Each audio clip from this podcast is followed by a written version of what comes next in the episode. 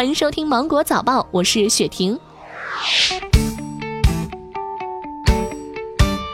近日，国家税务总局发布公告，明确从明年的一月一号起，十九项纳税信用失信行为在符合相应的修复条件时，可以向主管税务机关申请纳税信用修复。根据公告，十九种纳税信用失信行为包括十五项未按规定期限办理纳税申报、税款缴纳、资料备案等事项和四项直接判 D 级情形。从往年纳税信用评价情况看，这十九项失信行为扣分频次较高，涉及纳税人的范。范围也较大。国家基层儿科医护人员培训项目在国家儿童医学中心复旦大学附属儿科医院正式启动。这是首个由国家卫健委牵头的基层儿科医护人员培训项目。该项目将在未来五年里完成约两万名基层儿科医护人员的培训和技术认证。国家网络安全通报中心通报，今年十一月以来，一百款违法违规 App 被下架整改，防天下、晋江小说阅读、考拉海购、光大银行等均在列。我国京津冀及周边地区、汾渭平原等地正在经历一场污染天气过程，为减轻污染程度，河北、山西、河南等地有四十六个城市发布空气重污染预警，启动相应级别应急响应。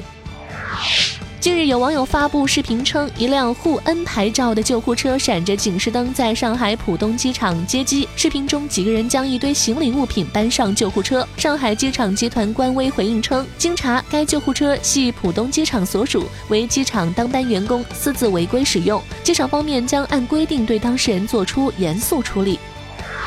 九号，社交电商淘吉吉官方微博发布消息称，由于资金未能如期到账，不得不宣布淘吉吉本轮并购重组失败。接下来，公司将寻求破产清算或破产重整。淘吉吉隶属于上海欢寿实验有限公司，主攻下沉市场，被称为拼多多的模仿者，曾宣称注册用户过亿。天文专家介绍，十一号傍晚，天宇将上演金星和土星的奇特天象。届时，这两颗太阳系中明亮的大行星将近距离接触，为公众上演一幕精彩的二人转。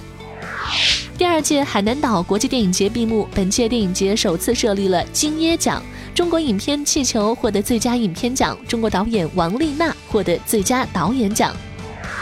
电影《少年的你》公映结束，最终票房定格在十五点四五亿元。这个成绩在二零一九中国电影票房榜上居第九位，在中国影史票房榜上位居第三十一位。十二月十四号，苹果将在库比蒂诺的苹果公园为当地居民举办一次开放日活动，这也是 Apple Park 首次向外界开放。苹果公园由乔布斯生前亲自设计选址，他离世之后由库克继续主持建设。近日，一名英国女子在西班牙比利牛斯山徒步旅行时遭遇暴风雪，随后因体温过低失去意识，心脏停止跳动。然而，在医护人员的不懈抢救下，她的心脏在停跳六小时后奇迹般的起死回生。迪士尼公司出品发行的动画片《冰雪奇缘二》本周末继续表现强势，三天入账三千四百六十七万美元，实现北美周末票房榜三连冠。好了，以上就是今天新闻的全部内容。我是精英九五电台的雪婷，祝你度过美好的一天，拜拜。